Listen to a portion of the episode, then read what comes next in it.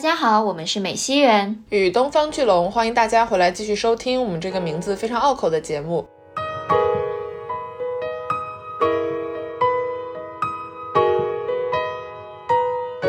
你知道人终有一死，你知道你的寿命就这么长的时候，你会想要把它尽可能有效率的去利用你有限的这个时间。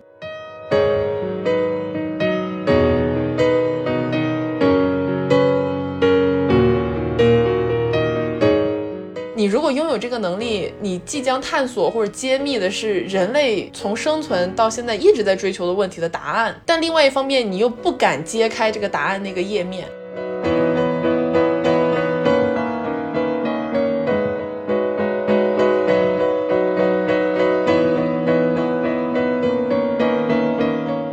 今天是一只困猿。我现在好困呐，听你的声音听不出来，看但是看你的脸，感觉看的特别明显。就是我的眼睛，我的眼皮已经耷拉着，我眼睛都睁不开那种 状态。我今天一天都是这样的，我就觉得哇，我真的好想拥有一种永远都不会困的能力哦。所以就引来了今天我们想要聊的这个话题，就是三个字：超能力。嗯，超能力，我相信每个人都会有这样的时刻吧，就是，哎呀，如果我有这种这种超能力就好了。我们其实，在日常的生活对话当中，也经常会提起这个话题，就是半抱怨半幻想的说啊，如果我能怎么怎么样，有什么样的能力就好了呢？对，所以呢，今天就可能就会从这里开始出发。而且说到超能力，它其实有点像是人类一种非常朴素而美好的愿望，是自古以来都拥有的一种想象。嗯，你想从古时候就有超能力嘛？虽然那时候不叫超能力，叫你知道神仙，就是超能力肯定是代表了我们的一些愿望。我们最近聊到这个话题，一个很经常出现的场景，就是在抱怨的情况下，我们两个人都纷纷的在说，我觉得我的时间不够用，或者说我最近真的非常的疲惫，我很希望我可以不用睡觉，等等这种事情，然后就开始讨论说，那你究竟想要什么样的超能力？进而就引发了我们俩第一个想要的超能力，就是时间管理。这个话听上去非常不像超能力，它像是一种 MBA 课程的一个分类。那是成功人士的超能力，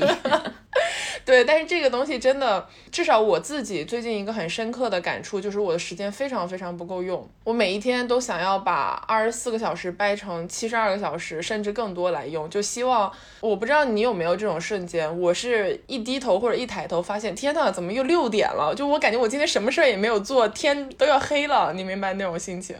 或者是我就吃一顿饭，然后就感觉到我今天已经花在吃。饭是这件事情上面的时间太多了，感觉什么其他的事情也没有做完。每天到了睡觉的时候，都是怀着悔恨的心情入睡的，就觉得 今天又度过了无用的一天，我的明天会变得更好吗？所以就特别特别希望。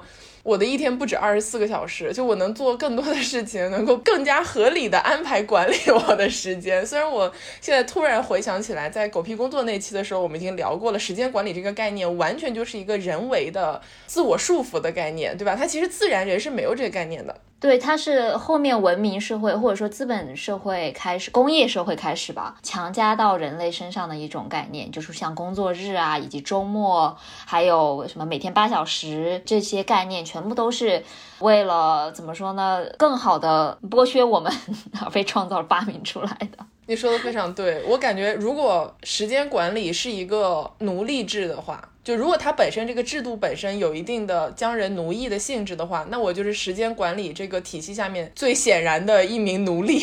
但是也不叫做，你应该是时间管理这种奴役系统下面的叫什么漏网之鱼。而作为这个漏网之鱼，你很。烦恼 就是你没有办法按照这种常理所规定的，比如说工作时间，你或者是啊非常精细的这个时间表来生活、来工作，所以导致你很沮丧。嗯，你说的对，但是我可能在说到奴隶的时候，想到的是我的精神、我的思维方式已经完全被这种系统所奴役化了，就我的思维方式是服从于他提供的价值观和逻辑的。嗯，就是什么时间该干什么事哦，或者说你一天必须要有价值的活着哦。你知道我什么时候最痛苦吗？真正的痛苦就是我发现我度过了无意义的一天，就我这一天什么都没有产出。我懂，我懂，我懂。然后那个虚无感可以把我逼疯，你知道吗？我以前也会有，就是如果我好不容易攒到一天，就是没什么事，我就在家睡觉，然后也没干嘛，看电视或者是在家宅了一天。这一天结束之后，我就会躺在床上说啊，我今天什么都没有干，完了，明天有好多事情要干呀。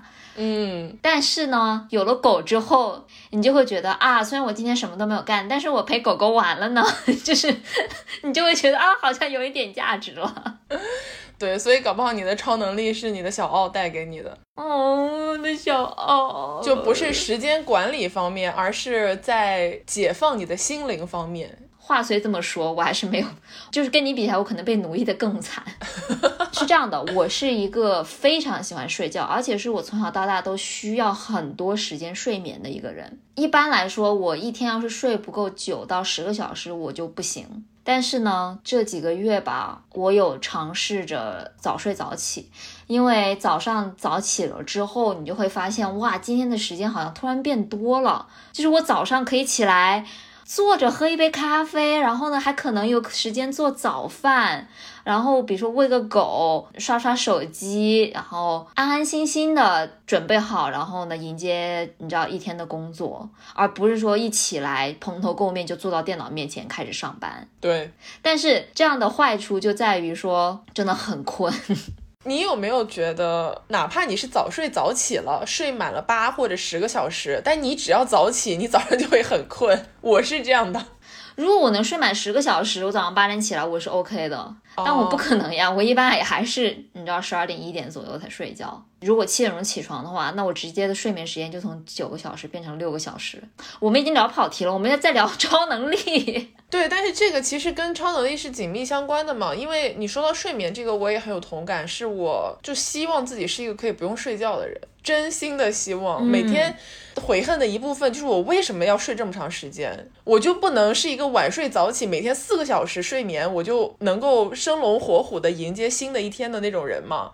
如果我有一个可以不用睡觉的超能力，那我一天可以干多少事情？就是说它是时间管理的另外一个侧面嘛。你时间管理的话，就是你能够延长你的时间，但是这种不用睡觉的超能力，就是我不改变一天二十四小时的情况下，我能够比别人拥有更多可以。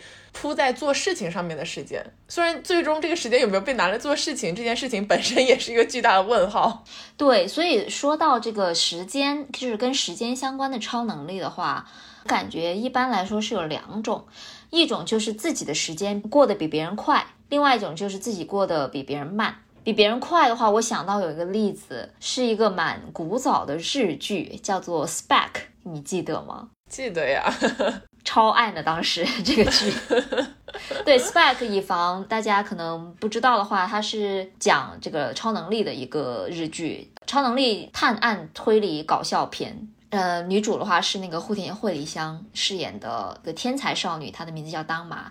Anyways，啊，就是那里面有一个超能力者，是第一季里面的一个像是大 boss 一样的一个人物啊，小 boss 吧，他叫一十一，是个很可爱的小男孩。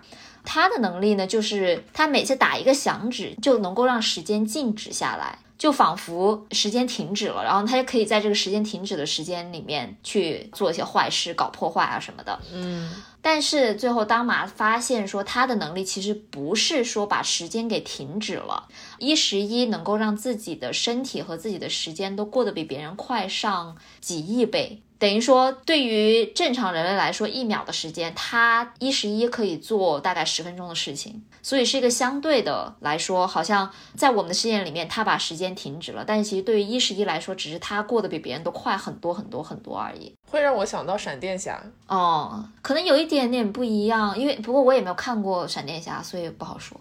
因为闪电侠我感觉是讲速度的嘛，就是他移动速度很快。是，但就是它的核心点都在于是改变自身，而不是改变环境嘛。就它自身是比较特殊的这么一个存在，它是相对来讲让我们认知的客观时间变慢了那种感觉。嗯，对，所以说这是一种嘛。然后另外一种就是时间过得比别人慢，有点像是我们经常说的长生不老。嗯，但是。我觉得长生不老是时间比别人长，就是他他的那个叫寿命时间比别人长嘛。但是比如说在同一天里面，他拥有的时间还是跟别人是一样的，只不过他拥有的天数会比别人多。哦，我知道了，我可能说的这种时过得比别人快慢，是指自身机能的这个新陈代谢，就是成长，就是过得比别人别人慢的意思，或者说长生不老那些人的自身的机能生长速度都比正常人要慢。所以他们你知道，但你说那个也有道理，对，所以时间就是一个很，我之前你知道吗？我在想这个关于时间超能力的时候，我第一个想到我想要的是那种扩张时间嘛。别人的二十四小时对于我来讲其实是七十二个小时，但是我马上又想到另外一个问题是，如果是这样的话，那这种时间能力要怎么操作啊？对呀，是不是说就是别人活一秒，我活三秒吗？是这个意思？那这样同理来讲的话，那就等于说我比别人活的时间，就是我能活的时间，其实在提前透支，因为我的寿命是有限的。我觉得你说这个把时间扩张，或者是你自己的一秒相当于别人的三秒这件事情的操作难度是在于你要不要跟别人交流，就你要不要跟周遭的环境进行交流。你说扩张时间的话，我就会想到《龙珠》里面，我们之前好像也聊过，就是《龙珠》里面有个那个时间屋嘛。对，就在这个时间屋里面，时间是会被拉长的。在时间屋之外过一分钟，相当于时间屋内的可能啊十个小时。所以他们会经常用这个时间屋来进行一些你知道格斗训练。但是这个时间屋是跟外界是分开来的，你没有办法跟外界进行任何的交流。如果你还是想生存在我们你知道你现在生存的这个世界的话，假如说你有三秒钟，别人只有一秒钟，你怎么跟他对话，或者是你知道工作做事情呢？就我觉得时间是很容易产生悖论的。那当然，因为如果它不容易产生悖论，也不会有这么多的科幻作品来探索这个概念嘛。但是我觉得你说的对，可能我在想象的时候，更多想到的是一个《龙珠》里面的时间屋那种概念，就是它像一个结界一样，它能够短暂的在一个限定的时间、限定的空间，让你获得更多的时间。但是你离开这个结界之后，你其实就会回到正常世界，就它能够在不干扰你正常生活的情况下，尽量帮你扩张时间。我感觉这个听上去是代价比较小的一种方式。对，这个真的很好，因为你可以在时间屋里面进行 自我提升。哎，对对对，学习就是我进去学习，然后我学完了之后我再出来，或者都不说学习，我就进去看剧，我可以看把全世界的剧都看完了。我出来之后可能也就过了一年。对。而且我觉得这里会有另外一个我想到的问题，是在于说你的身体能不能跟得上你对时间的适应程度。哎，对，打个比方啊，我们现在就是说正常一天二十四个小时，然后你需要睡八到十个小时，这是人的正常身体机机能的需要嘛？那如果我进了时间屋，我先且不说我的寿命是不是会被缩短，就我是在透支未来的生命。但是我的这个身体能够接受到，就是我每天在里面十个小时，我出来还过正常的生活吗？对，就是人的寿命，就是我们躯壳身体的这个寿命是否是有限的？当然是的吧。好，如果是的话，按照这个逻辑往前推，如果我们去了时间屋，在里面过了十年的时间，那我们是不是其实也衰老了十年？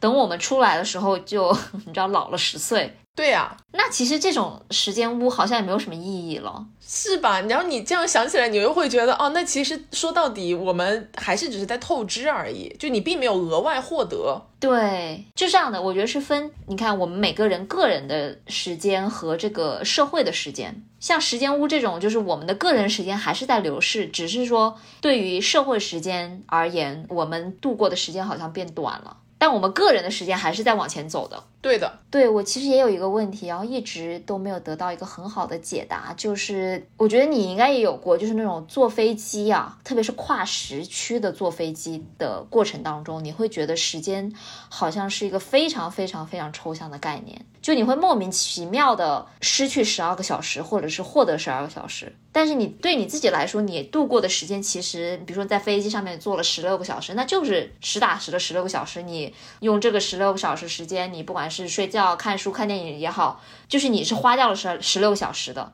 但是对于社会时间来说，你可能就是只花了四个小时，或者是花了二十多个小时。所以这种相对的概念，你会觉得啊，到底是所以我的时间是我的吗？还是社会的？就是还是说我周围环境的？为什么要让这个环境来决定我有多少时间呢？就我的时间不就是我的时间吗？而且，如果以更加极端的例子来说时区的话，因为我们的中国的时区是统一的嘛，但其实我们都知道，新疆的这个昼夜 和北京的昼夜，它就不是一个昼夜呀，对吧？那如果比如说从北京去新疆，你就会发现，虽然还在一个社会时间，但是你的生理感受是完全不一样的。就正好是刚刚你说的那个例子，有点像是反过来的这种感觉。而且这个还会让我想到一个，我不知道能不能类比，但是我在想，我为什么会想要时间能力的时候的一个很大的困扰是，我是不是只有在现在这个阶段会想要这个时间能力？打个比方，如果我现在六十岁了，我还会想要一天有二十，就是七十二个小时吗？你明白我那种感觉，就是我的这种对时间的需求，是不是跟我现在的年龄面临的焦虑有很大的关系？有啊，我觉得这个东西说到底其实是一种时间焦虑，或者说年龄焦虑，也是一种对于死亡的焦虑。不是说怕死，而是说你知道人终有一死，你知道你的寿命就这么长的时候，你会想要把它尽可能的利益最大化。或者说，尽可能有效率的去利用你有限的这个时间，就像那个《钢铁是怎样炼成的》里面说的嘛，如何把有限的生命投入到无限的 革命工作中去。哎，我觉得这个说到死亡的话题非常的有意思，因为我们往常想到说，我畏惧死亡，我敬畏死亡吧。你的这个概念是说，你不知道怎么面临人生终结的那一天，对吧？但是我现在的感觉是什么呢？比起人生终结的那一天，让我更害怕的是在三十岁一事无成的这个状态。我愿意将，也许我愿意吧，I don't know，我可能要再想想这个问题。我可能愿意把我的这个流线型的这个时间寿命。变成一个纺锤型，就是我把时间集中到这个青壮年、青中年的这个阶段，然后在这个阶段尽情的去，比起挥洒，尽情的去努力学习，成为一个更好的人。哎，但这个就听起来很像一些鸡汤，或者是那种鼓吹年龄焦虑的鸡汤文。就是说，我们现在正是打拼的年纪，当然就是辛苦一点，没有什么。我们只不过就是提前透支了未来的人生嘛。就我们现在打拼，以后才有一个未来，以后才能养了养老。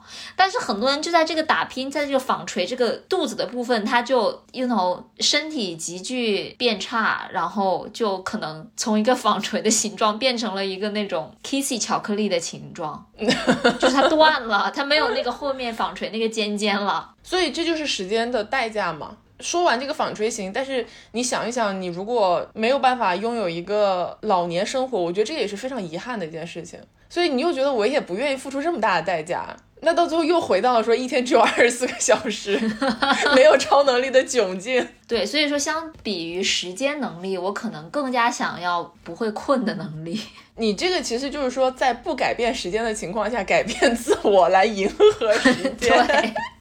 时间是没有办法改变的呀，它流逝了就是流逝了。当然了，还有一种我们经常会在影视作品里面看到的，就是穿越时空的能力。对啊，但是穿越时空的能力更加吊诡。为什么？为什么吊诡？因为首先穿越时空，不管是跳往未来还是回到过去，你的自身时间仍然在流逝的嘛。我至少现在很快速的能想到两种，第一种是，比如说我在三十岁这个节点，然后我回到了过去，等到我回来的时候，我还是三十岁，就我现在的这个时空它停止了。但这个就听上去很不可能啊，就更加大概率的是，我以三十岁的身份跳回到过去，在过去活了五年，然后我回来的时候我变成了三十五岁，因为我的肉体已经变老了五岁啊。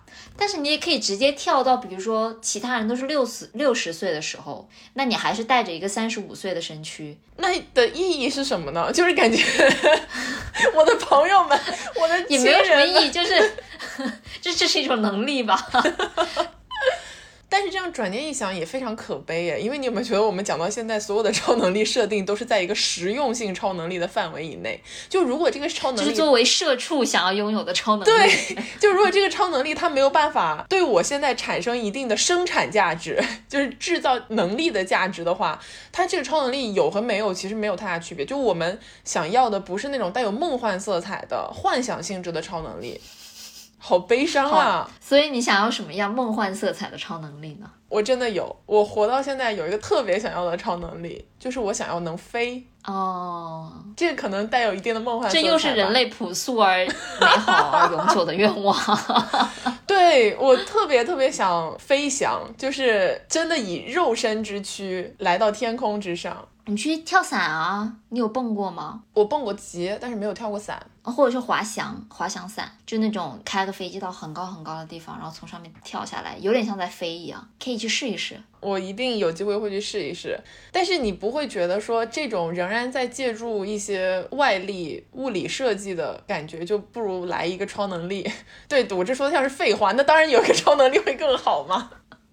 嗯，会飞真的很好。我觉得这可能也有一定的是我为什么选择龙这个意象的原因吧，因为它能腾云驾雾，哎，它很酷，哎。对，是。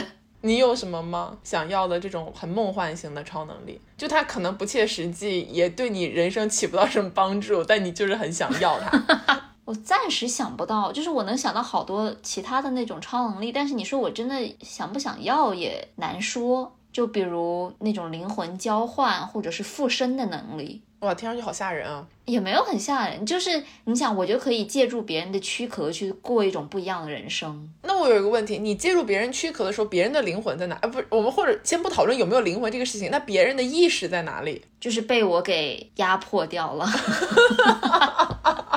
没有没有，灵魂交换交换的意思是，他可以住到我的身体里面，我就住到他的身体里面去。哇哦，那这样的风险有点大，其实我不一定会干。对呀，但你说就是纯想象的话，那我就是想到别人的躯壳里面去啊，这样我就可以经历很多我现在经历不了的事情。那你这样听上去，这个超能力的本质就是说体验不一样的人生嘛，不再受限于自己的经历。对，那我要提问了。如果你真的有这个能力，你想跟谁交换人生啊？或者说不说交换吧，你想体验谁的人生啊？很多啊，比如说某个什么雕塑家，或者是拍电影的人，或者是哦，就有点像那个什么 《瞬息全宇宙》里面，就是他不是在不同宇宙里面跳跃的时候，能够就是过别人不一样的生活嘛？就是其实说到底是一种对自我自己现在生活的不满意，又回来了。哦天哪！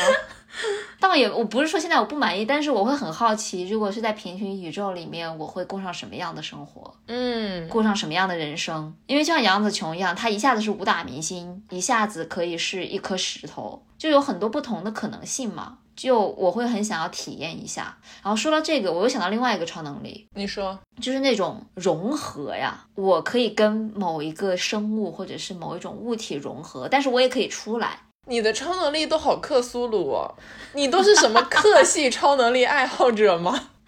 你不觉得会很有趣吗？就比如说我就是跟我现在这个桌子融合到一起去，我就可以变成一只桌子哎，你不会想体验一下就是？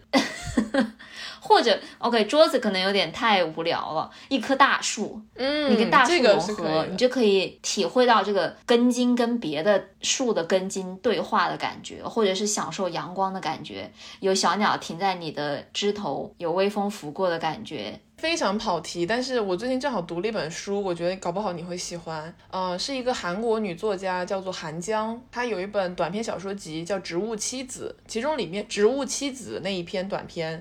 讲的就是一个女人，她的人生梦想就是变成植物，然后她最后也确实变成了植物，就她变成了一个被她的丈夫种在阳台上那种巨大的像盆栽一样的植物，这不也很克吗？是，但是她的那个，就是因为你刚刚说到阳光啊那些东西，我就想到它里面也正好有一句话，想的是说，我想只靠阳光、风和水活着。就是像植物一样感受这个世界，感受那种万物轮回复苏的状态，我觉得就还挺贴你刚刚说的这个感觉的。对，就是想换一种形态，体会这个大自然，体会这个宇宙，或者可以变成水。你不觉得变成水会很有趣吗？就你融合进水里面的话，你就等于说没有一个形态了。好，这里有一个问题，就是说你变成水是变成哪一种水？瓶装水还是大海？我觉得这是有很大区别的。因为如果你变成瓶装水，意义在哪里呢？你如果变成大海，我是非常可以理解的，因为我也想变成大海。嗯，我应该会想要变成能流动的水啊。OK，就不是放在大罐乌龙茶里面的水。感觉被 Q 到了。哇，但是那样会有点那个什么耶，就如果我是瓶装水的话，我就会经经过人的牙齿和嘴巴，然后进入他的食道，然后到他的胃里面。你说到这个，我想问你，你会想要变成，比如说人体内的某一种微小的细菌之类的这种存在吗？就是更加微观一点的存在。嗯，能变回来吗？那这个我们现在说的好像能付诸行动一样，你怎么设定都可以啦。因为我不知道这种微小的，你知道细胞啊、病毒啊这种能有感知吗？可能就没有意识了。当然了，水或者是一张桌子也没有意识。对啊，maybe I don't know，涉及到了一些科学，就是我们是通过什么来感知的。但是你这样说，我会想变成鸟吧？啊，说到底你还是想飞嘛？那我就变成那棵大树。哦，那我就可以到你的树上去休息，不要拉屎。鸟是会拉屎的，我先告诉你，做好准备。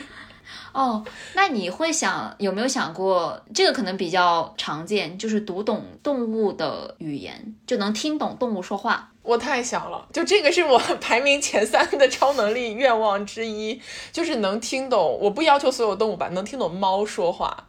因为你知道吗？我们家的猫经常会提出一些诉求，就他们会喵喵叫，他们喵喵叫的腔调是不一样的，里面饱含的情感也是不一样的。但是我只能靠猜，因为我根本不知道他们现在想要什么，我只能大概判断你是饿了呀，还是想拉屎呀，还是你想要抱抱啊之类的，对吧？但如果你能听得懂猫叫，它代表着什么，它想要什么，哇，这个真的会很幸福哎！我甚至都不奢求，就他们能听懂我说什么。如果你听懂他们，结果发现他们一直在说你坏话，在骂脏话，怎么办？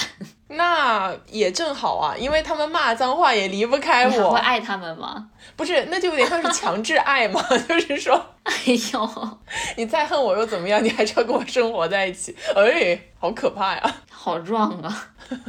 对，但是我觉得能听懂动物的语言，这是一个应该很多人都梦寐以求的能力。哎，而且我觉得最神奇的是什么？就是说你能够知道他们眼中是怎么看待这个世界的。虽然对于他们来讲，可能世界只是一间屋子。那你想要的不是像我说那种附身能力吗？如果你能附到猫身上，你就能看到它所看到的世界了。但这有个主体性的问题啊！你附身到猫身上，是以你自己的意识在看待这个世界呀。你自己去感受是最重要的，但是我是想要知道他们的感受，嗯，就包括你刚刚说那个灵魂交换的时候，我其实就想说，我去别人身上，就这件事情已经让我觉得有一点不太行了。别人如果来我身上，我就会觉得我自己的意识会被他替代掉，我就更加不太行了。所以这个能力应该是我非常不想要的能力。你就不能成为赛博格哦？我会觉得自我存在本身受到威胁了。但你的意识还在啊！但这有一个问题，就是你的意识的存在和产生本来就跟你的肉身是有紧密联系的。如果你把自己的肉身交托出去了的话，我觉得意识是不可能不产生变化的。但是这个就上升到了哲学的位置，我们还是来赶紧进入下一个愉快的超能力。OK，愉快超能力。呃，瞬间移动这个也很常见。我想要我在看《哈利波特》的时候最想要的能力之一就是幻影移形。哦，瞬间移动，我有个问题，就是它移动的时候是说只是只是自己移动，还是说能够带一些东西一起移动？你想带什么东西啊？你不会去想瞬间移动的时候还能？但是这里就会涉及到一个，我其实一直有个疑问：假设瞬间移动是不能够带东西的，那为什么还能穿衣服？为什么还能穿衣服？我就知道你要问这个。如果你能穿衣服的话，那你为什么不能把一些其他的东西也带走？你说是不是吗？你说的很很有道理。虽然我想到瞬间移动的时候，我想到的都是一些什么出国旅游不用坐飞机、不用办签证这种级别的问题。已经在想，我已经在想怎么赚钱了。真的不义之财。所以瞬间移动对你来讲也是一个实用超能力。对。那这样说，隐形也可以成为一个很实用的超能力。很多人想要隐形，不就是因为一方面是有想要你说偷窥吧？我觉得可能也不一定，但就是说能够在不被别人发现的情况下去观察别人的生活的这种能力嘛。嗯，有点 creepy，我觉得。就隐形，我会觉得有点那个啊，我同意，我也不是特别 让人不适。嗯，哦，你想象一下嘛，就如果你家里，你以为一直是自己。生活，但是你其实一直有一个隐形人，哎呦，哎，但这个不就很像一些真实案例？就比如说有人在镜子里面装了一个摄像头，然后其实就是在通过镜子来偷窥你嘛。是因为我就是觉得隐形这个能力有很强的偷窥色彩，所以我就不太喜欢。你知道《海贼王》对吧？也是一个有超多超能力设定的一个作品，它里面真的是有这个隐形果实的。然后有一个某一个篇章出现的配角，他就是这个隐形人。然后他是一个道德极其低下败坏的人，他用隐形果实想要干什么？就是去女澡堂偷窥人家洗澡。咦，对，就是特别哎呦，你就觉得这个，因为隐形是一种很强大的能力，所以我觉得如果真的落在了道德不好的人手里，就会有很严重的负面后果。但是说到隐形，我有个技术性问题想问，就跟瞬间移动有一点像。如果一个人他隐形可以把自己的衣服也隐掉，那是不是比如说他去银行 偷金块，他金块也可以隐形 掉？哎，这里面我就觉得哈利波特的那个隐形斗篷，就这个设定其实是很有逻辑的，因为它只是把所有东西被那个布给盖住，你就可以隐形。那你往里面你塞多少东西都可以，前提是你要塞得进哈。对，如果 衣服不能隐形的话，那这个隐形人就每天都得裸体。对呀。那我又会产生一个疑问，就哪怕他是裸体隐身，他身上的毛发怎么隐呢？如果他身上毛发可以隐的话，他如果掉了头发之类的，那些头发也能隐身吗？还是就会你知道显露原形？好技术性的问题哦，你别说。对啊，而且你哪怕你说你隐身了自己。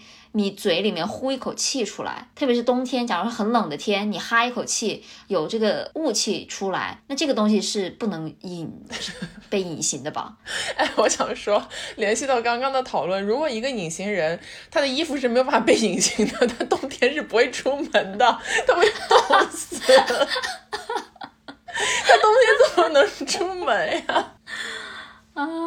而且还有一个问题就是。我们想象当中的隐形能力，它肯定是可以靠自我意志选择你现在要隐形还是要显形嘛，对不对？那如果是这样的话，他其实也没有必要一直隐形。他如果冬天出门，那就正常显形出门就好了。哦，但是你转念又一想，如果一个人从出生下来，他就是一个不能显形的隐形人，就也很哇，突然间剧本就出来了。哦，哇，如果今后有人用了这个设定，那他就是用听了我们的播客。对，我们现在马上注册安利，不是注册专利。嗯，没有。但是如果是他一出生就隐形的话，那他从他妈妈肚子里出来的时候是什么样子呢？就看不见嘛，但是身上会有血啊，就血血也看不见吗？嗯，好问题，我觉得那就肯定要完善这个设定了，就是说是以距离，就是说这个血液或者是其他像毛发之类与他皮肤之间的距离来决定能不能被看见，还是说只要在他身上的东西都看不见，还是说可以被看见？就这个可能要设定一下。还有包括那你想脐带啊，他跟他母亲相连的那根脐带是完全看不见，还是说越接近他母亲越看得见？哇，这个设定真的是。非常需要太难了。我觉得这样吧，就是他出生的时候还是看得到的，但是慢慢的他就隐形了。好悲伤啊！这个故事说下去，天呐，然后他家的人可能就是得给他买很多衣服，把他包裹起来，这样才能够看得到他。那他也没有办法去社交活动，包括学校。他如果就是戴口罩、戴手套、墨镜等一系列这种身上的配饰，可能能够画出一个轮廓出来。对不起，我们已经跑偏了。这个故事真的好悲伤啊！真的。好，我们赶紧从隐形隐形能力跳到下一个能力吧。有一个，我觉得说到超能力，可能很多人都会想到，但是我非常不想要的能力就是读心。嗯，但是读心可以赚钱。哎，你你能不能行了？我现在已经，我现在太污浊了，真的。你就是所有的超能力第一个要问的问题，它能不能产生实用经济价值？所以说到底，其实我是想要超能力，就是纸钞的那个超。我拥有了超能力之后，我就其实啥能力都可以有了，我就可以进行一些梦幻的活动。你好现实啊，怎会如此？对不起，生活实在太痛苦了。真的，就如果有一个实体化的生活，或者是所谓的社会的话，我就想对他大喊说：“你看看，你把这个一条好好的美西园变成了什么样？”好吗？对不起。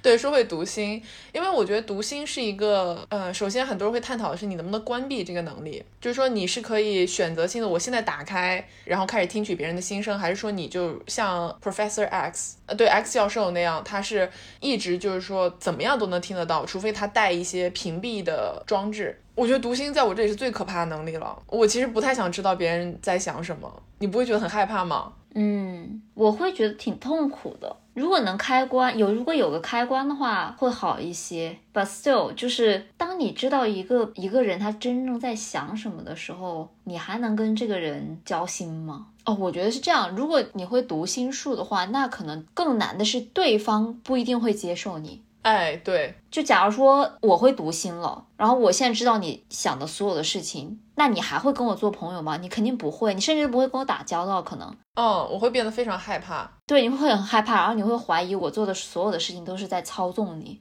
而且还有一个问题是，我觉得人这个生物都是有阴暗面的嘛。你就说句实在话，其实人很多最大的、最深的恐惧就是来自于与自己阴暗面的关系。那你这个我自己都无法面对的阴暗面，突然暴露给一个其他人，会非常害怕，就是赤身裸体的在这个人面前一直走来走去啊。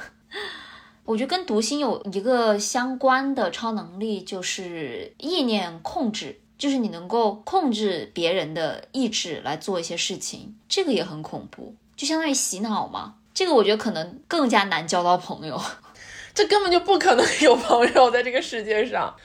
哦，但是这也有一个问题，就是他的朋友有没有发现自己是被控制了？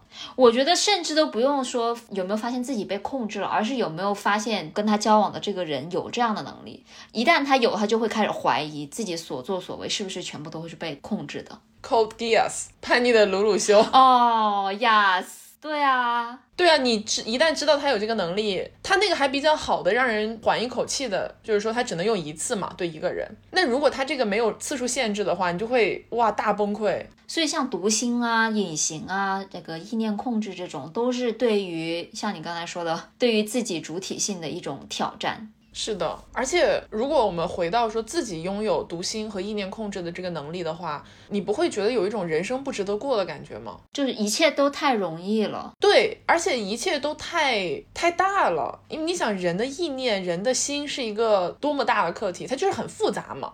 但是你是直面所有的这种复杂性，包括我们刚刚讲每个人心里肯定都有的阴暗面、欲望这些东西，你是直面所有这些东西，我觉得到最后会产生一种很强烈的虚无感。有没有不会产生虚无感的超能力啊？有，就是跟我的会飞对应的，能够在水里呼吸，会游也可以这样理解，就有点像是海王那种，就他可以在水里生活，来去自如，看到一切，也不用鳃，也不用什么，也可以潜到最深处跟鱼类交流那种，就是成为一种海洋生物。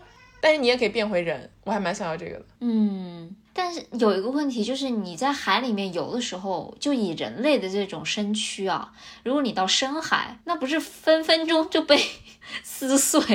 你说的对啊，所以我可能到最后想着想，你就必须得变成海王，就你得有一定的战斗 能力，可以保护你在深海深海去生存。而且还有一个问题，就是因为人现在对于深海的了解还是非常非常少嘛，很多人甚至都有深海恐惧症，因为真的是一片漆黑，什么都没有，还有很多可能是远古巨型的庞然大物在下面，那才是真正的克苏鲁啊。那。对，所以你除了要在水里呼吸这个能力之外，你还得能够在黑暗里面看到物体，就是海王。想来想去，能概括的只有海王两个字了。所以你想变成超人或者是海王？哈，你这样一总结，感觉好像很有道理。哎，这个问题好，就是那么多超，就是我们熟知的超级英雄里面，你想成为哪一个？嗯，因为这个就不光是在讨论超能力了嘛，对吧？它还跟你的生活环境和出身背景有很大的关系。那这样选的话，我想成为神奇女侠。首先，女侠也能飞，她虽然不是像超人那种就是举起双手往前飞，但是她是可以飞上天空的。然后其次，女侠来自这种古希腊神话背景嘛。如果我是神奇女侠的话，我就可以知道很多古希腊神话相关的历史知识。那都不是历史知识了，那是你的家族知识。对对对，就是学到很多东西。而且女侠自己还有人类社会的生活，就他是一个我觉得把自己的超级英雄身份和自己的人类身份平衡的很好的一个存在。但是神奇女侠不会老诶，她不会死，就等于说她会失去所有她爱的人。对，这就是她的悲剧的点所在嘛。所以神奇女侠是真的在 DC 宇宙来讲，她的设定是一个半神嘛，她不是纯粹的人类，她神就是会一直活着呀。是怎么讲？你要是说，就虽然超人的能力和海王能力我也很想要，但是你就会觉得不想变成穿内裤外穿的超人是吗？对，还是我们女侠更好。我在想，我会想要成为哪一个，或者是拥有他们谁的超能力呢？哎，我想问你这个，你想成为死侍或者金刚狼吗？就是那种不管受到了什么伤害都可以愈合，并且可能会老但不会死。我第一反应是会，但是我马上又想到死侍，他就是因为人生过得太无聊，导致他会经常把自己切成就是大切八块。然后再长出来，我就觉得那个也挺恶心的，就是挺痛苦的。但是你就不会死的话，那你是不是只能通过痛觉来寻找刺激？那其实会被会把自己的身体伤，就是不停的伤害，然后再愈合，不停伤害再愈合。是的，所以我感觉就是大家都很喜欢看死侍和金刚狼的故事，但其实真的想成为他们的人并没有那么多，因为这两个人物都特别悲剧。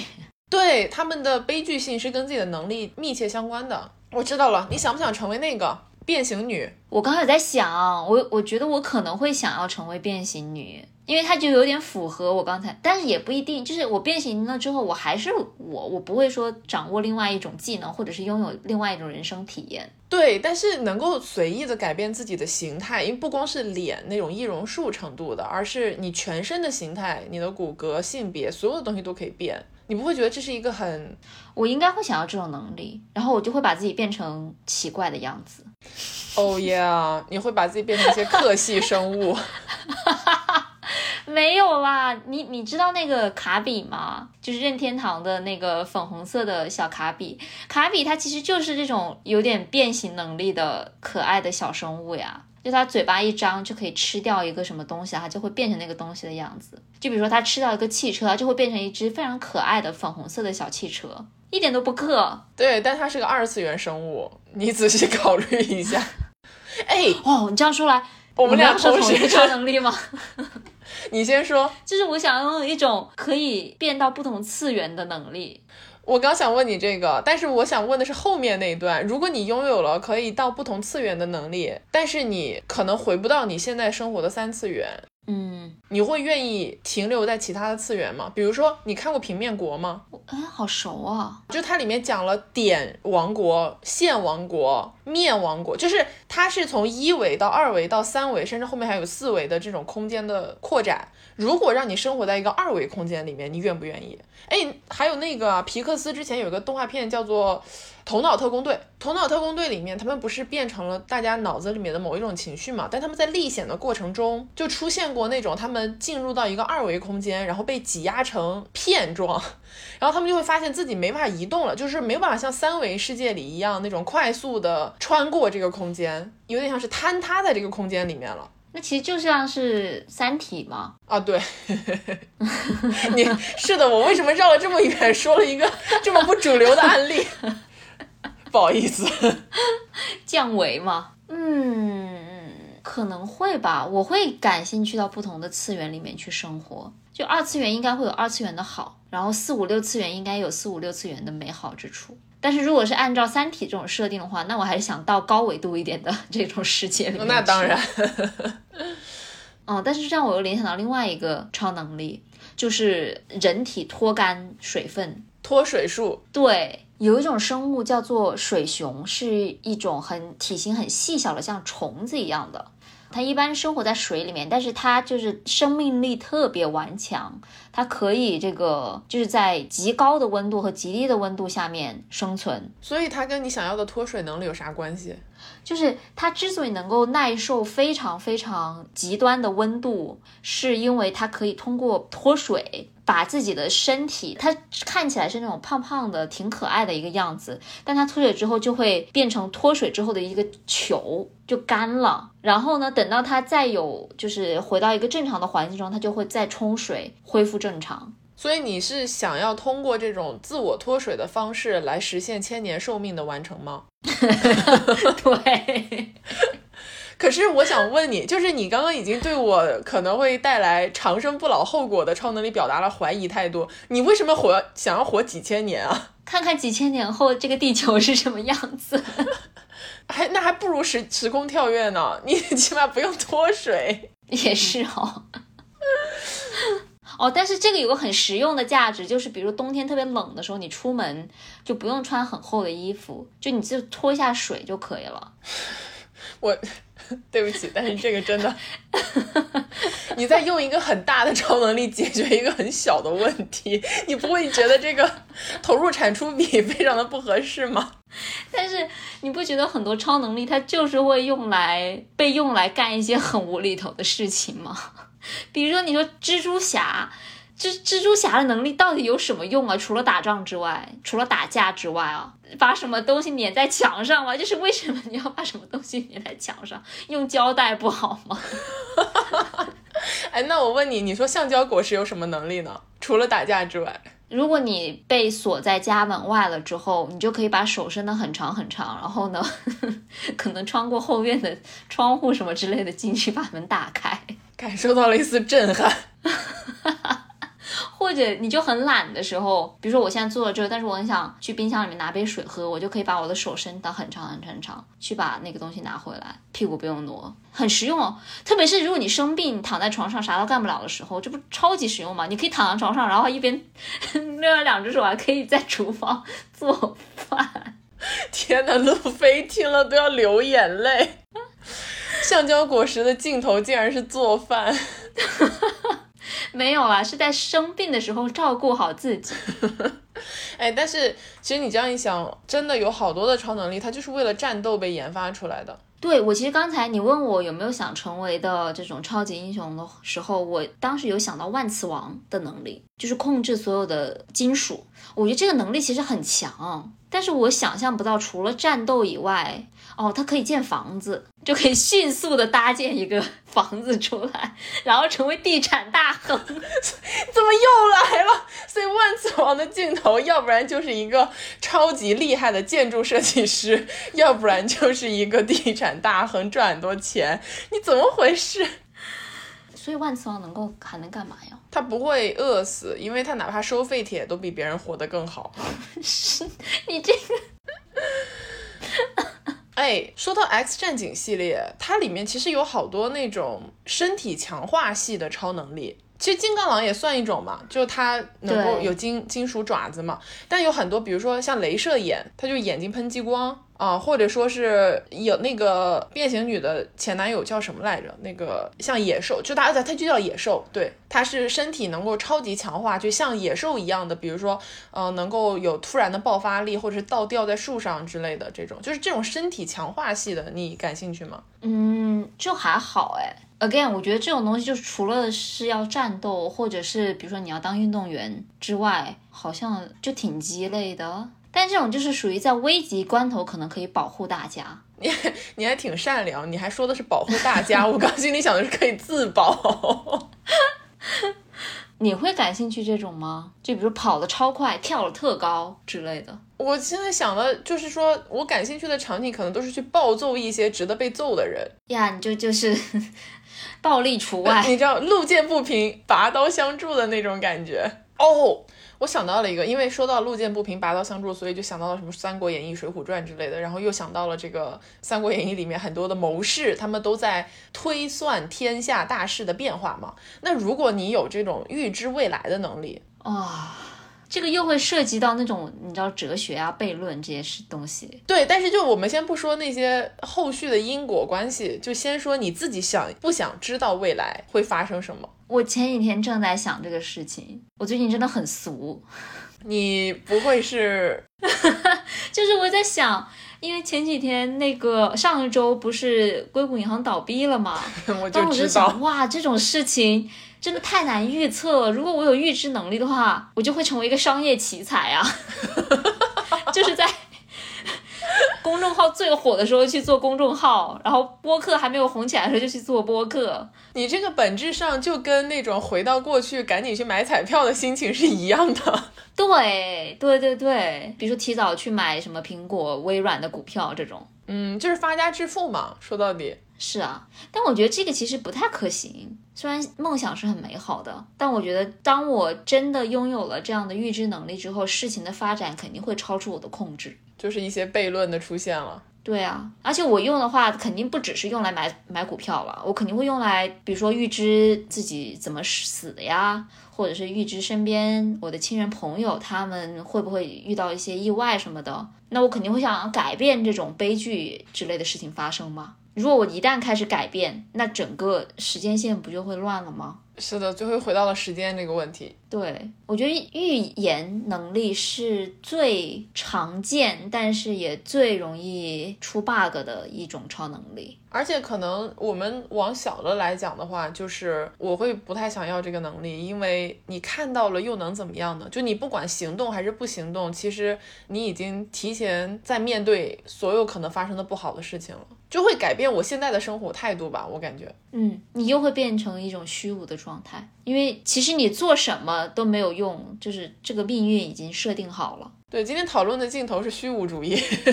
好的，OK。那说到虚无，有个另外一个也很虚无的东西，就是鬼魂，嗯，或者说灵魂吧，魂魄，不管你叫它什么也好。你会想要那种可以看到灵魂的超能力吗？在这个问题上，我可能就是不好说，因为有的时候想，有的时候不想。我很想看到人类肉眼看不到的东西，比如说。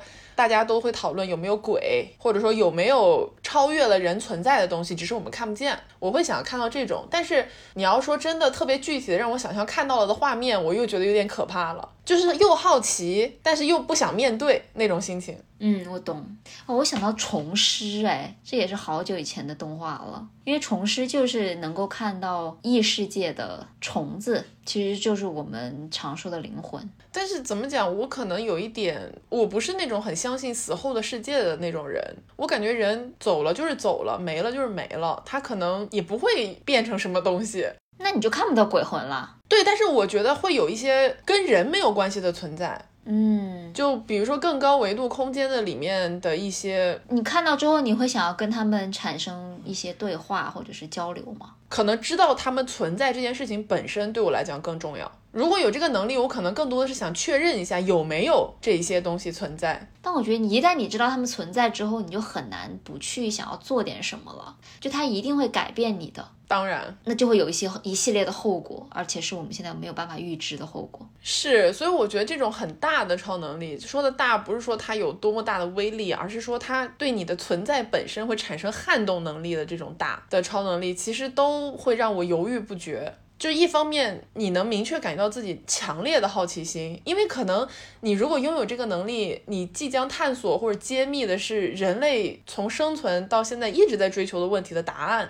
但另外一方面，你又不敢揭开这个答案那个页面，潘多拉的魔盒嘛？哎，对我刚刚想到了一个特别实用的超能力哦，我们不是在说梦幻型超能力吗？这个也可以梦幻，就是你不需要学习，可以听懂全世界所有的语言，人类的语言，而且你可以交流。嗯，其实也很梦幻啊，这个很好啊，对吧？我太想要了。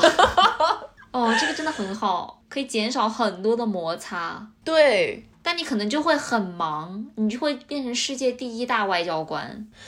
不是有一个问题是说，如果你有了这个能力，你会 就告诉全世界说，我现在有这个能力了，大家来找我帮忙啊！你不会想先自己把这个体验，然后各种生活都过一遍，然后再算别的事情吗？肯定会啦，但是你现在这种网络时代，如果一个人他环游世界，然后到每个国家他都能跟当地人丝滑的交流的话，那这种人应该会被爆出来吧？嗯，那倒也是。对啊，你藏不住的，除非你就是不跟人家讲话，你就偷偷的听，窃听别人。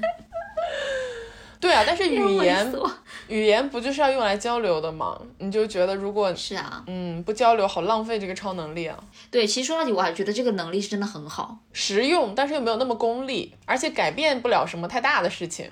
但是会有一个技术上的问题，就是因为我们其实说到语言，它不是一个死板的系统。就比如说中文，我们虽然是有新华字典，有一套这个我们的语法体系等等的，但是我们在日常生活中所使用的口语，或者是在网络上面使用的文字，甚至是会出现一些新造的这些词汇，或者是对一些已经存在的词汇进行重新的解读，或者是赋予它们新的意义，这些东西都是日新月异在变化的。懂这个语言是说懂了它的像书本上一样的那种知识呢，还是说你能够随时的将自己的知识库、语言库进行更新？那当然是后者了。你都有超能力了，这个超能力有几个补丁升级版本，这不是很正常吗？它是超能力，那还真的蛮厉害的。这个对啊，但是这样说着说着，说到现在说了这么多的超能力，我更加确定了，如果真的让我选，我就想要飞。我的超能力好单纯啊，就我没有别的诉求了，我就想飞上天空看一看，感受一下，你也不影响任何人。那你会想飞去宇宙吗？那这个 又涉及到技术问题了。飞向外太空，对啊，那你怎么呼吸？或者是你出去之后会不会碰上那种小行星，然后 造成一些意外？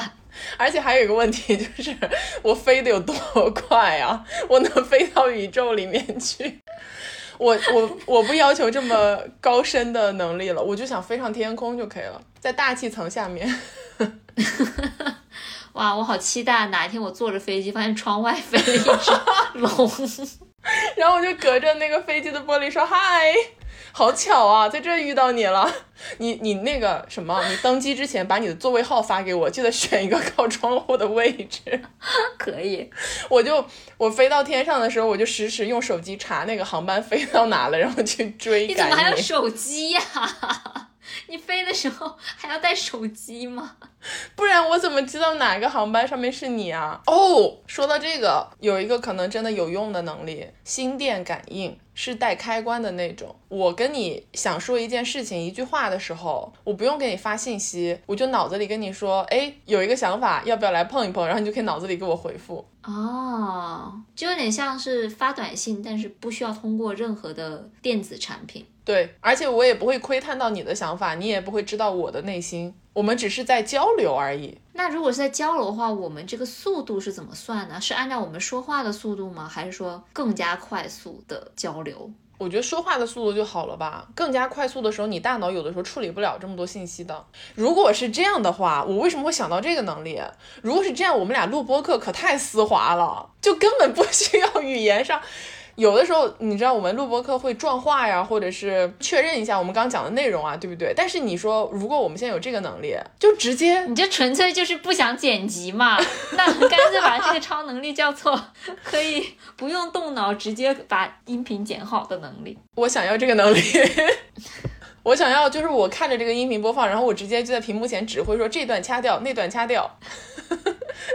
所以听起来你不需你需要雇一个这种助理。那不管怎么说，嗯，所以今天真的是非常飞的一期节目，我真的瞎聊，聊了好多的超能力，乱七八糟的。说到最后，我们会发现有几个共通点：第一，它一定会带来一些有悖常理的，你说悖论也好，矛盾也好，困境也好的问题吧。第二，就是我们现在对超能力的想象，还是很多是基于一个实际操作。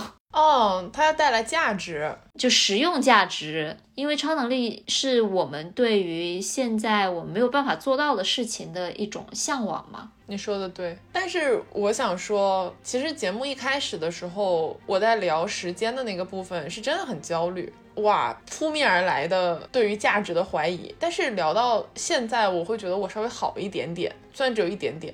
就是在于你在想象的时候，你好像能够把自己从现实当中稍微抽离出来一点，就可能想象这件事情本身带来的呃影响力或者说正面的价值是更大的，所以可能想象力才是我们最强的超能力呢。哎，你说的很对，哇，标题出来了，来了来了，太好了，完美，好了，那我们就到这里跟大家说再见了，祝大家都能拥有超强的能力，超强的想象力。啊，那我们下周呢？三月三十一号是一个停更的状态，所以大家下个星期就可以休息。呃，对，不用等待我们哦。不过我们下周有爱发电的内容要更新啊。是的，是的，对。如果想要关注我们的爱发电平台，可以在这个简介里面戳那条链接，或者是在爱发电搜索。袁宇龙就可以找到我们啦，欢迎大家给我们支持，我们每个月也会发一些独家的内容上去。另外呢，现在小宇宙也开放了赞赏功能，非常欢迎大家去使用，给我们你知道买杯水、喝杯咖啡什么的都很好的。呃，最后呢，如果想要加入我们的听友群也很简单，就是在微信公众号搜索袁宇龙，在后台回复“听友群”三个字，就可以获得加群小助手的二维码啦。嗯，那我们就四月再见，朋友们，拜拜，拜拜。